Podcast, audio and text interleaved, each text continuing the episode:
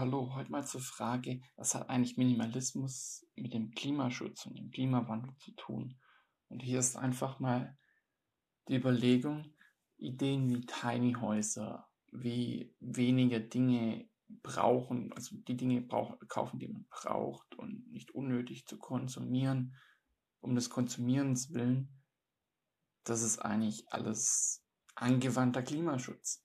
Wenn man sich das bedenkt, man wird glücklicher, hat trotzdem seinen Lebensstil, muss nicht irgendwie verzichten und tut nebenbei weniger klimaschädliches CO2 ausstoßen.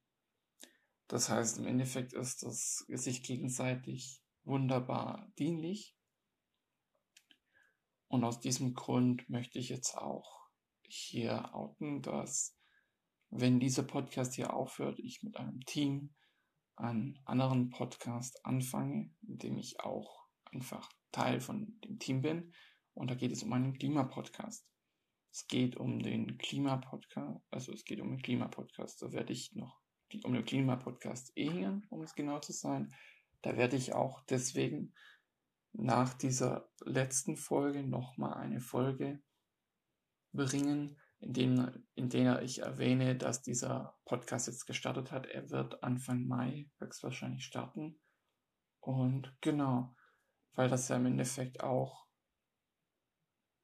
Minimalismus miteinander bedingt. Und ich eben diesen Podcast mache, habe auch noch einen anderen Podcast für mich selbst wieder in Planung, aber das wird ein bisschen dauern, bis der startet.